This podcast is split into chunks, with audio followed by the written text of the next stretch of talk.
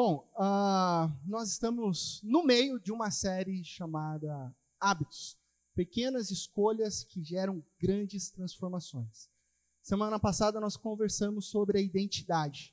Como é importante você saber quem você é antes de você saber o que você deve fazer. Então, a nossa identidade, ela molda as nossas ações. E descobrimos juntos que nós somos discípulos de Jesus. E a partir disso, nós devemos, uh, nós sabemos o que devemos fazer. Hoje, nós vamos conversar sobre o tema Novo Começo. Na prática, como eu e você podemos criar novos hábitos. Afinal, gente, hoje é dia de 19 de janeiro. O tempo está voando. Janeiro já passou. Se você não percebeu ainda, Jesus está voltando. É hora de você criar novos hábitos. É hora de você se entregar profundamente nos caminhos de Deus. Jesus está voltando. O tempo está passando rápido. Janeiro já foi. Suas resoluções de começo de ano já estão fazendo um mês. Então vamos começar. Vamos praticar. Novo começo. Para isso eu quero fazer uma pergunta para você nessa manhã. Pensa um pouco. Qual que é o seu hábito diário? quais são os seus hábitos diários. Dá uma pensada aí. O que, que você faz logo que você acorda? O que, que você faz quando você está no trabalho? Ou o que, que você faz depois que você chega em casa, seis e meia, sete horas? Pensou?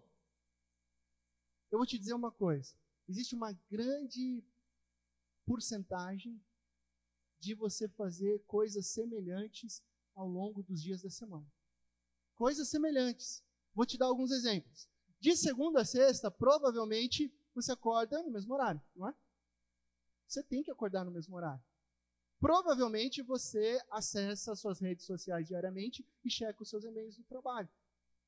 Talvez a sua casa tenha um aroma especial de café ali entre seis e meia e sete da manhã.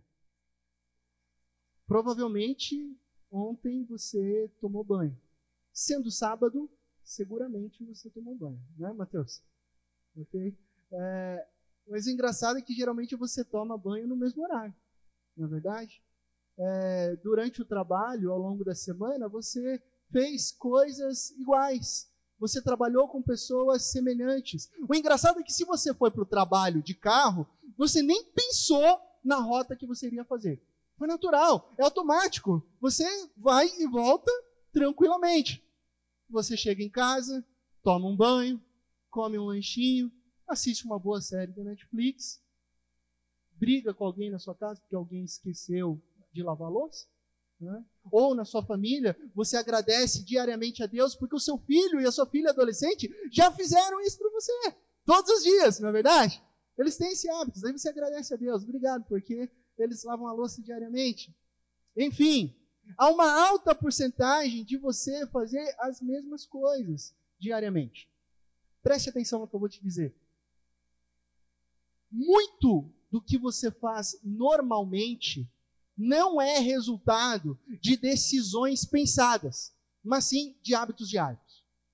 Muitas coisas que você faz todos os dias desde escovar o dente até a maneira que você trabalha, não é resultado de escolhas pensadas conscientemente, mas sim de hábitos que você adquiriu ao longo da sua vida. Ah, em 2006, Duke University, ela fez uma pesquisa em 2006 e ela descobriu que 40% dos hábitos que eu e você é, fazemos em um dia elas são é, ações, são resultados de hábitos que a gente nem pensa. 40% de, do que você faz ao longo do dia é automático, está no piloto automático. Sabe o que isso significa para mim e para você? Que se você quer ser diferente no ano de 2020, se você quer melhorar, se você quer uma nova prática, você precisa alterar o seu hábito. Você precisa criar novos hábitos. Para você ter um novo começo em 2020. Semana passada você se lembra que eu citei James Clear do livro ah, Hábitos Atômicos, e ele diz o seguinte: vencedores e perdedores, eles possuem os mesmos objetivos, as mesmas metas. A diferença é que drasticamente, dramaticamente, os resultados são distintos. Mas como assim, se eles têm as mesmas metas, por que os resultados são distintos? Porque não são os objetivos e as metas que te levam ao resultado, mas sim o seu sistema de vida os seus hábitos. E nessa manhã, eu quero refletir com você sobre sistemas no aspecto espiritual. Eu quero te convidar a olhar para um exemplo poderosíssimo de um sistema, de um hábito. Eu quero te convidar a olhar para a vida de uma pessoa nas Escrituras que adquiriu um hábito, que adquiriu um sistema, que modelou toda a sua vida para ser quem ele deveria ser conforme a vontade de Deus. Eu estou falando de Daniel. E eu quero te convidar a abrir a sua Bíblia no livro de Daniel. O livro de Daniel fica no Antigo Testamento. Daniel, capítulo 6. Daniel, capítulo 6. Talvez você conheça um pouco sobre Daniel. Né? Talvez você se lembre, ah, Daniel é aquele da cova dos leões, pastor. Exato. Mas há muitas e belíssimas outras histórias a respeito de Daniel. Daniel capítulo 6, do verso 1 ao verso 10, eu lerei, peço que você me acompanhe. Dario achou por bem nomear 120 sátrapas para governar em todo o reino e colocou três supervisores sobre eles, um dos quais era Daniel. Os sátrapas tinham que prestar contas a eles para que o rei não sofresse nenhuma perda. Ora, Daniel se destacou tanto entre os supervisores e os sátrapas por suas grandes qualidades, que o rei planejava colocá-lo à frente do governo de todo o império. Diante disso, os supervisores e os sátrapas procuravam motivos para acusar Daniel em sua administração governamental, mas nada conseguiram. Não puderam achar nele falta alguma, pois ele era fiel não era desonesto nem negligente. Finalmente, esses homens chegaram a uma conclusão. Jamais encontraremos algum motivo para acusar esse Daniel, a menos que seja algo relacionado com a lei do Deus dele. E assim, os supervisores e os sátrapas, de comum acordo, foram falar com o rei Ó oh, rei Dario, vive para sempre. Todos os supervisores reais, os prefeitos, os sátrapas, os conselheiros e os governadores concordaram em que o rei deve emitir um decreto ordenando que todo aquele que orar a qualquer Deus ou a qualquer homem nos próximos 30 dias, exceto a ti, ó rei, seja atirado na cova dos leões. Agora, ó rei, emite o decreto e assina-o para que não seja alterado conforme a lei dos medos e dos persas que não pode ser revogada. E o rei Dario assinou o decreto. Quando Daniel soube que o decreto tinha sido publicado, ele foi para casa, ele foi para o seu quarto, no andar de cima, onde as janelas davam para Jerusalém. E três vezes ao dia, Daniel se ajoelhava e orava, agradecendo ao seu Deus. Como termina o verso? Como costumava fazer. Feche seus olhos. Pai de amor, nós estamos diante da tua palavra, que é viva e que é eficaz. Pedimos que ela molde o nosso ser, a nossa identidade. Cria, Senhor, em nós hábitos que estejam alinhados com o teu coração. Por Cristo Jesus. Amém. Eu fico impressionado com o fato de Daniel, um jovem, um moço, se destacar entre 120 sátrapas. Um sátrapa é um governador provincial do Império Medo-Persa. É alguém que cuida de toda a região. Daniel, ele se destaca a ponto de se colocar em primeiro lugar dentre todos esses 120 governadores provinciais. E o texto bíblico nos informa que o rei percebeu isso e sugeriu que Daniel se tornasse não apenas um governador provincial, mas sim o governante de todo o império. Gente, de todo o império. Quem é esse Daniel? Como ele se destaca tanto? A Bíblia diz que havia nele um espírito excelente. Havia nele uma presença de governo, uma presença de liderança, uma presença de ética, uma presença de relacionamento que fez diferença na vida dele. Nós não sabemos ao certo quais são as práticas dessa, desse espírito excelente, mas o texto deixa claro que ele se torna o primeiro dentre os 120 principais governadores de todo o mundo antigo. Esse é Daniel. O texto diz que em seguida gera o quê? Uma inveja. Os outros ficam incomodados com Daniel. Infelizmente, isso acontece comigo e com você. Você começa a obter sucesso, já vem no pacote pessoas que não gostam de você. Você começa a se destacar e vem no pacote os invejosos. Então os demais sátrapas, eles ficaram incomodados e falaram: a gente precisa descobrir alguma fraqueza, alguma falha no caráter de Daniel. Eles tentam, tentam, vasculham, investigam e não conseguem encontrar nada sobre a vida de Daniel. Que a palavra diz que Daniel ele era fiel. Daniel, ele era honesto, Daniel era íntegro, ético e excelente em tudo o que ele fazia. Os governadores se reúnem e falam: bom, a gente não conseguiu descobrir nenhuma falha, nenhuma fraqueza, então a gente tem, nós temos uma ideia. A única maneira de derrubar Daniel seria montar uma armadilha em relação à sua fé e à sua fidelidade ao Deus de Israel. Então eles chamam o rei Dario e falam: rei, a gente tem uma ideia brilhante. A gente conversou aqui entre os nossos governadores e a gente decidiu que seria muito bom o Senhor emitir um decreto e fazer com que todos os cidadãos, todas as pessoas, os habitantes, se ajoelhassem diante de você. Mas não de Deus, e não de nenhum outro Deus, mas só do Senhor. E prestassem oração para você, rei. Porque você é o rei de todo o império. Você é tipo um Deus. E a gente está querendo que você faça um decreto para que se alguém orar para outro Deus ou outra pessoa durante 30 dias, que o Senhor jogue na cova dos leões, nessa pena de morte. O rei Dario, muito arrogante, quando ele escuta isso, ele fala: Sabe que é uma boa ideia? Todos se ajoelharem diante de mim? E sem pensar muito, ele assina um decreto conforme a lei dos médios e dos persas que não pode voltar atrás, não pode ser revogado. Ele assina o decreto. Daniel continua se destacando. Pastor, como assim? Como que Daniel continua se destacando? Qual que era o segredo da vida de fidelidade de Daniel? Simples, vou te contar o segredo, está aqui na Bíblia. Sistema. Um hábito.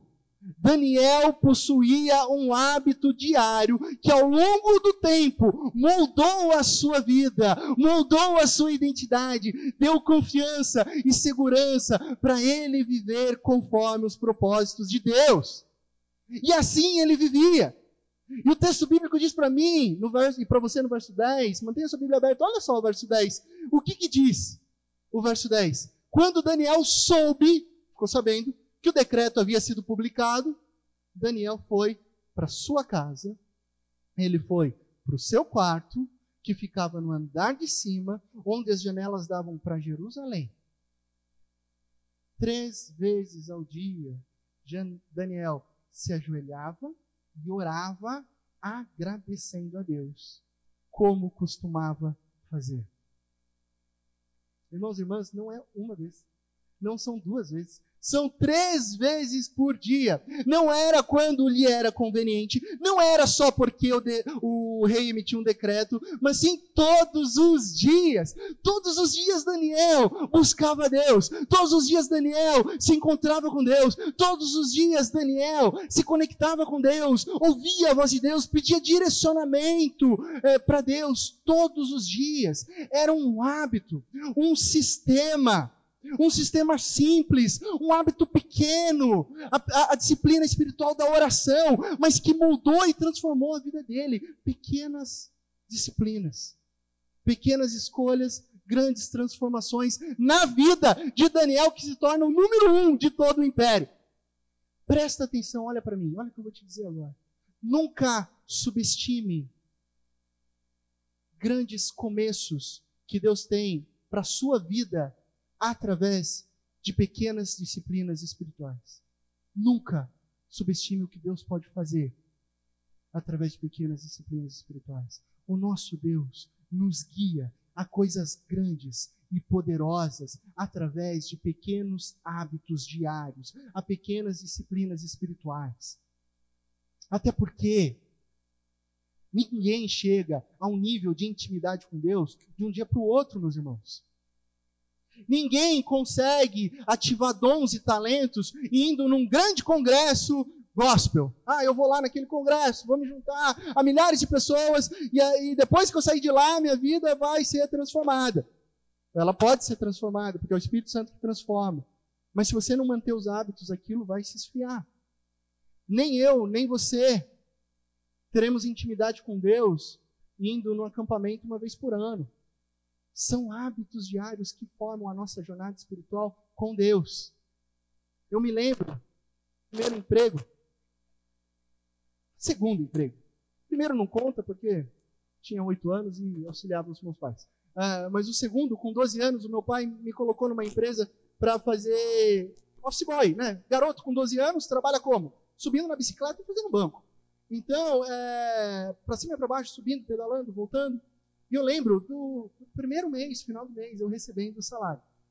Né? O mês todo batendo cartão, chegando com a bicicletinha. Então, no primeiro mês.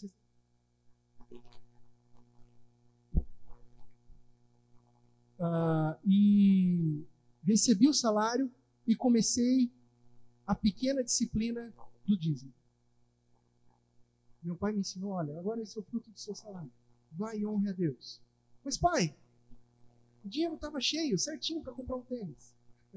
Moleque, 12 anos, né? Não, mas honre a Deus, porque Deus te deu esse trabalho e essa oportunidade. 12 anos. Hoje, eu chego com alegria diante de Deus, sabendo que Ele é o sustento da minha vida, que nunca vai faltar nada, porque a minha vida está sustentada nele. Então, trazer dízimos e ofertas é uma alegria. Eu lembro de há 15 anos atrás, eu iniciar o um namoro com a Júnia, e nós conversando e orando, nós decidimos.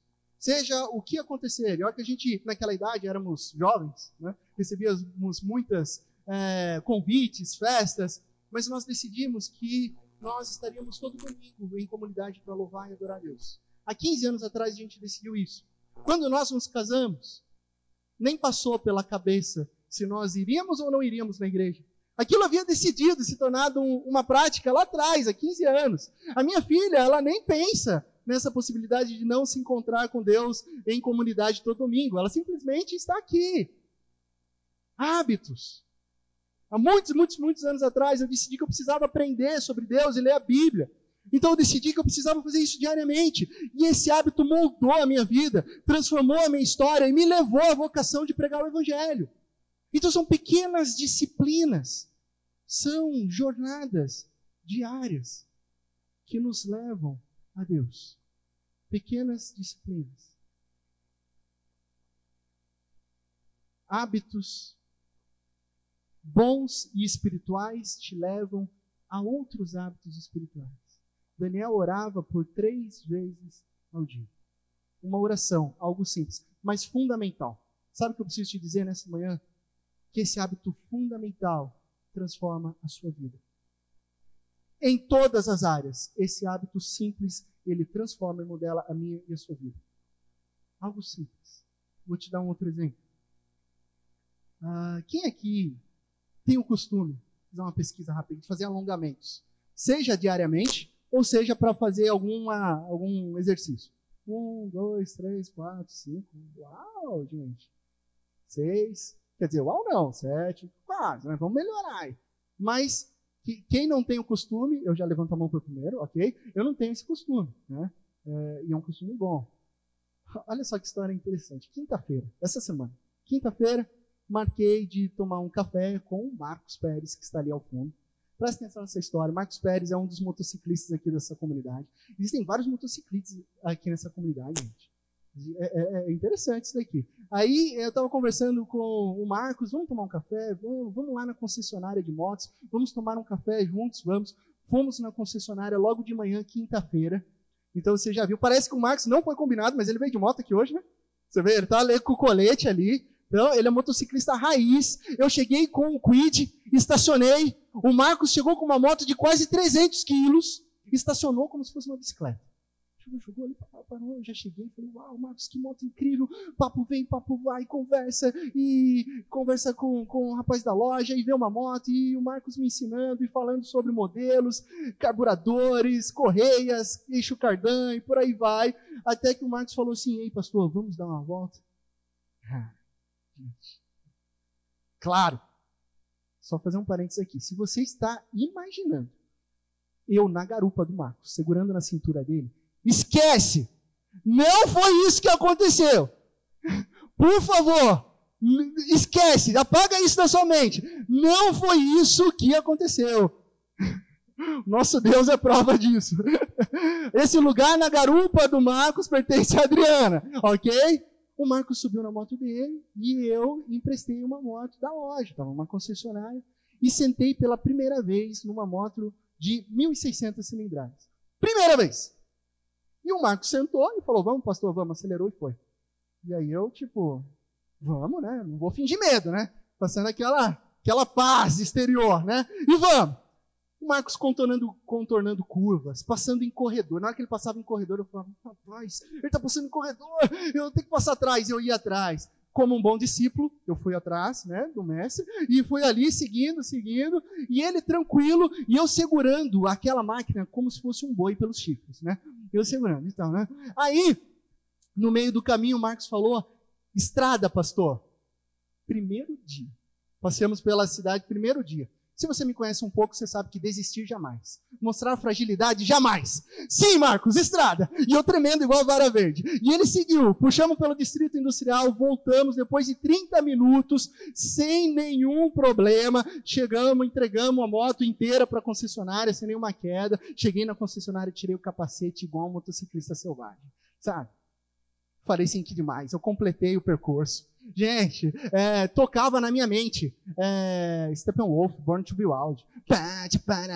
Cheguei em casa, falei, esposa, é o seguinte, hoje é, eu fui com o Marcos, você não acredita, eu andei de moto. Ela, ah, legal, que bom, Deus abençoe. Eu, não, esposa, você não está acreditando. É o seguinte, eu fui ali, passei pelos corredores, ela, ah, legal e tal. É, eu, esposa, ela não entendeu que eu era um motociclista selvagem ali naquele momento. Né? Que eu tinha me tornado um motociclista selvagem, assim como o Marcos já é há muito tempo. O que, que aconteceu? Dormi como um motociclista selvagem. Sexta-feira de manhã, 15 para 7, vou escovar o dente, uma dorzinha no braço. Escovei o dente. Ah, será que eu bati? Aconteceu alguma coisa? Né? Vou descer, vou descer as escadas para tomar um café. Eu começo a descer as escadas, parecendo que eu estava montado num jumento lá em Tapetininga. Gente, dor. Dor aqui do lado dor no quadril. E eu comecei a pensar: que negócio é esse, meu Deus? O que está acontecendo? E pensa, pensa, pensa. Eu falei: não acredito, é a moto. É a moto. São os hábitos. Eu não tenho hábito nenhum. Eu dormia achando que eu era motociclista selvagem, mas eu sentar numa moto durante um dia não me faz nem perto de um motociclista, porque eu não tenho hábito nenhum. Qual que é o grande diferencial? Mesmos objetivos, resultados dra dramaticamente diferentes. Qual que é o grande diferencial? O Marcos tem esse hábito, sei lá quantos anos, quantas décadas. Ele sobe numa moto diariamente. Ele dirige como se fosse uma bicicleta. Eu olhava ele na estrada, ele esticando, eu duro e ele assim, tranquilamente. Hábito diário. Essa é a grande diferença. Ele está rindo ali e eu estou com dor até hoje. É sério? Então são hábitos. A vida espiritual é assim, meus irmãos. É dessa maneira. Daniel tinha um hábito, um sistema de entregar a sua vida diariamente durante três vezes para Deus. E a partir desses hábitos, Deus fez coisas grandiosas na vida de Daniel. Leia o livro de Daniel em casa durante a semana, você vai ver o que Deus fez na vida desse rapaz. Hábitos diários. Semana passada eu fiz uma pergunta para você: quem você quer ser? Hoje eu preciso te perguntar: qual será o seu novo hábito? Qual será o seu novo hábito? A sua pequena escolha que vai trazer uma grande transformação em direção a Deus. Ah, pastor, eu quero ler a Bíblia antes de acessar o celular pela manhã. Ótimo hábito. Não, pastor, eu quero orar com os meus filhos e com a minha família de noite, eles dormem cedo, antes de eu ligar a Netflix. Ótimo. Você quer ser uma pessoa mais organizada em tudo? Comece nas pequenas decisões. Decida que a mesa do seu trabalho ela vai ser organizada diariamente. Decida que as suas coisas pessoais serão organizadas diariamente. Ah, pastor, eu quero me aprofundar até no exercício físico. Decida que você vai fazer três vezes por semana pequenos exercícios. 15 dias, 15 minutos, 20 minutos, mas três vezes a semana. Adquira um pequeno hábito que vai transformar a sua vida. É isso que Daniel fez. Um sistema, um pequeno hábito. Ah, pastor, mas eu está falando em criar um novo hábito. Eu nem tenho hábito. Claro que você tem. Eu vou provar para você que você tem. Todos nós temos hábitos. Talvez, você não precisa levantar a mão agora, o seu hábito seja clicar três vezes no botão soneca quando o celular desperta toda manhã. Tem gente rindo aqui, né? Sabe aquele botãozinho soneca? Vira um hábito. Você vai apertando, vai apertando, na terceira vez você levanta. Talvez o seu hábito seja uh, gritar com o seu esposo, com sua esposa, com suas crianças. Talvez o seu hábito se, seja chegar todo dia estressado em casa, não falar com ninguém e ficar amargo no final do dia. Hábitos ruins, mas são hábitos que precisam ser alterados e que precisa criar um novo hábito. Um hábito que te leve em direção a Deus, um novo começo. Eu acho engraçado, não é engraçado, na verdade é surpreendente, que os diferentes livros sobre hábitos, os mais lidos, né, seja O Poder do Hábito, do Charles Duhigg, seja o Hábito Atômico, que eu tenho citado aqui, do James Clear, ou até os Sete Hábitos uh, das Pessoas Altamente Eficazes, do Stephen Covey, Todos esses livros falam sobre algo chamado o ciclo do hábito. E eu quero te falar um pouco sobre o ciclo do hábito. O ciclo do hábito é simples, é um movimento de três etapas e ele é cíclico. O primeiro é um gatilho, é uma sugestão que te leva para uma ação. Então, de repente, você está estressado, de repente, você está sozinho, de repente, você teve um dia no, no serviço, de repente, você está ansioso, e aí você está passando em frente à geladeira, ou você está passando em frente à televisão, ou você está prestes a gritar com alguém. Então, toda, eh, toda essa situação, essa emoção, vai te conduzir, é um gatilho para uma ação. Então, o primeiro é o gatilho, o segundo é a ação. A ação é você praticar aquilo que você foi conduzido.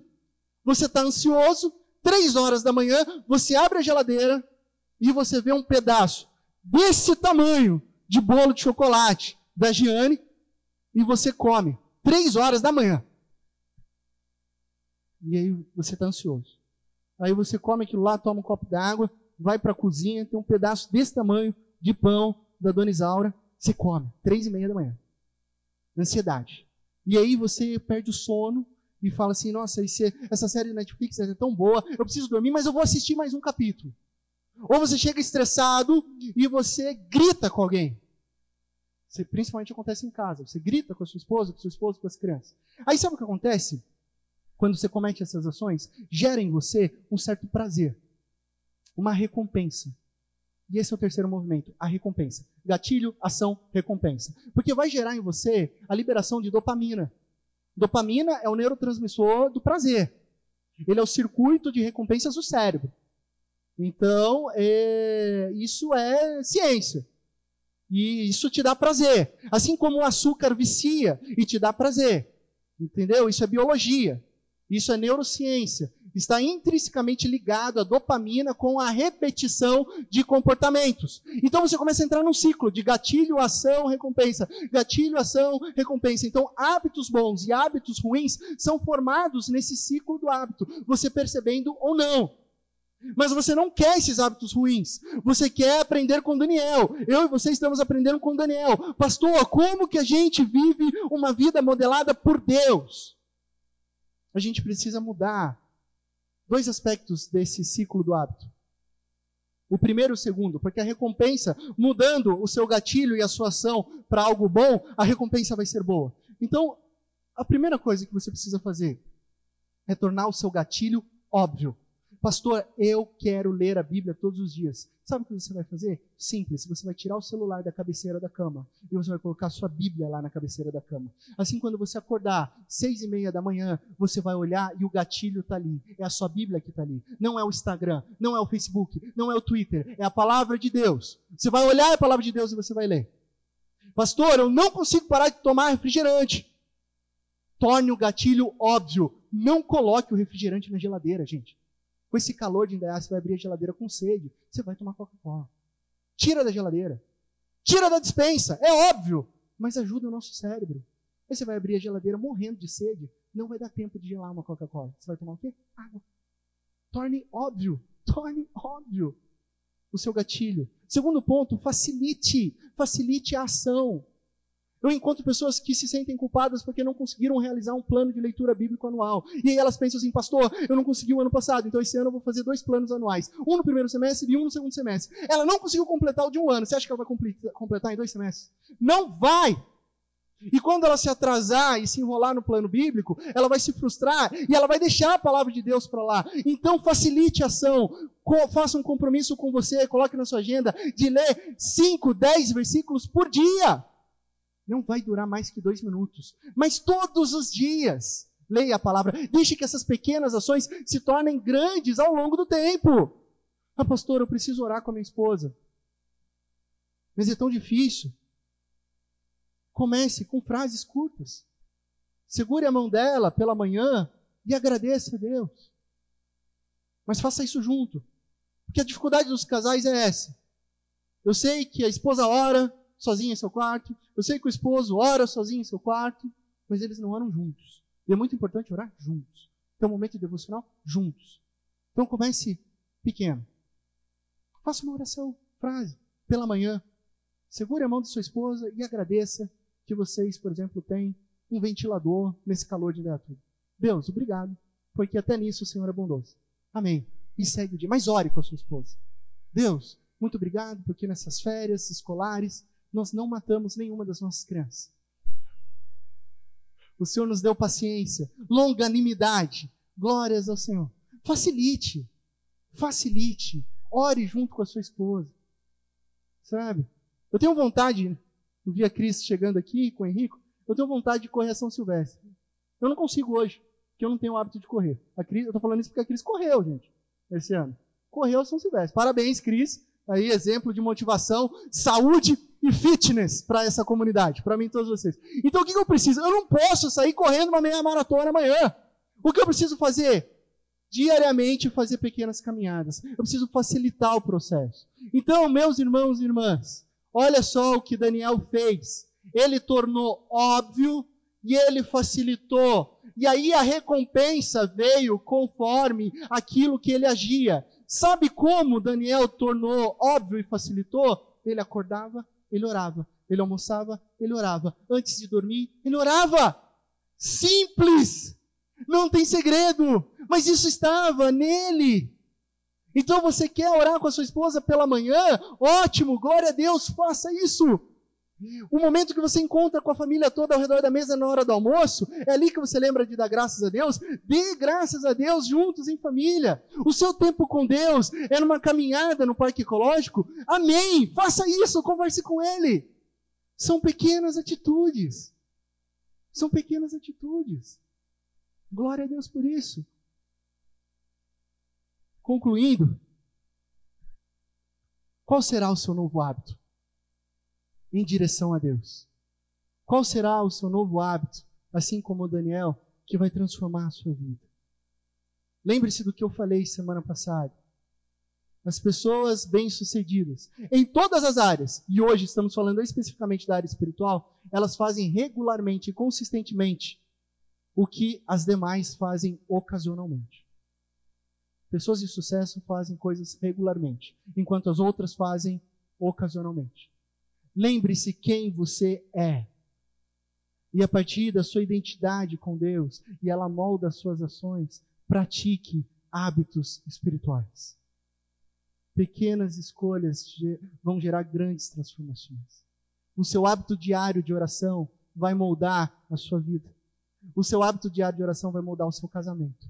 O seu hábito diário de oração vai melhorar o seu relacionamento com seus filhos. O seu hábito diário de oração vai te dar paciência no trabalho. O seu hábito diário de oração vai te manter próximo ao coração de Deus. Vai alinhar os nossos corações com Deus. Vai nos dar segurança, vai nos dar firmeza até quando uma adversidade nos atingir como atingiu Daniel.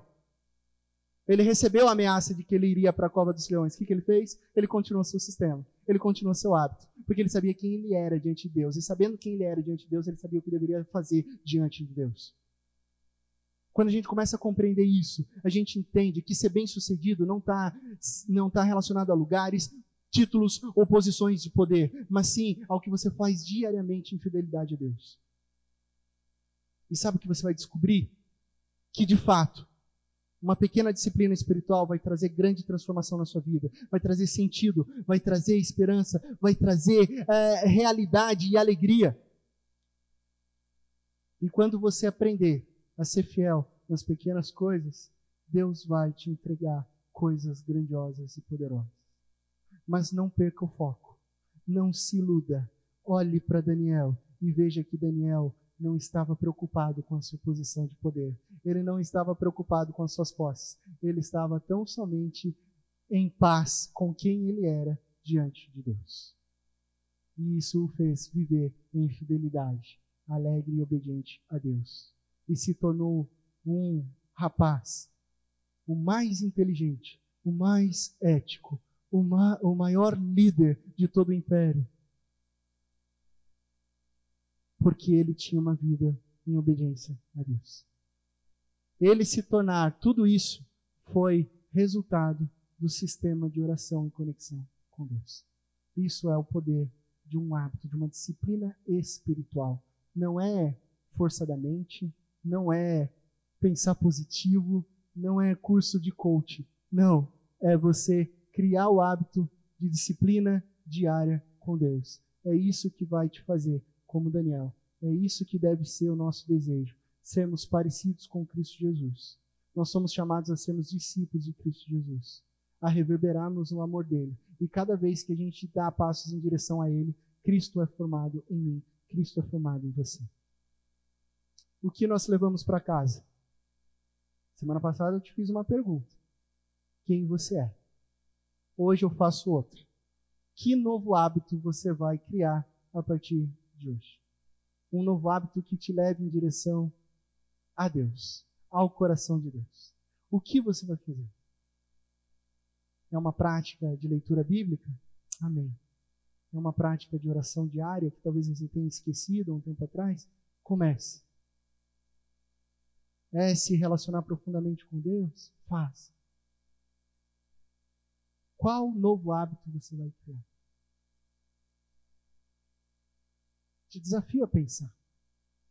Não deixe para depois.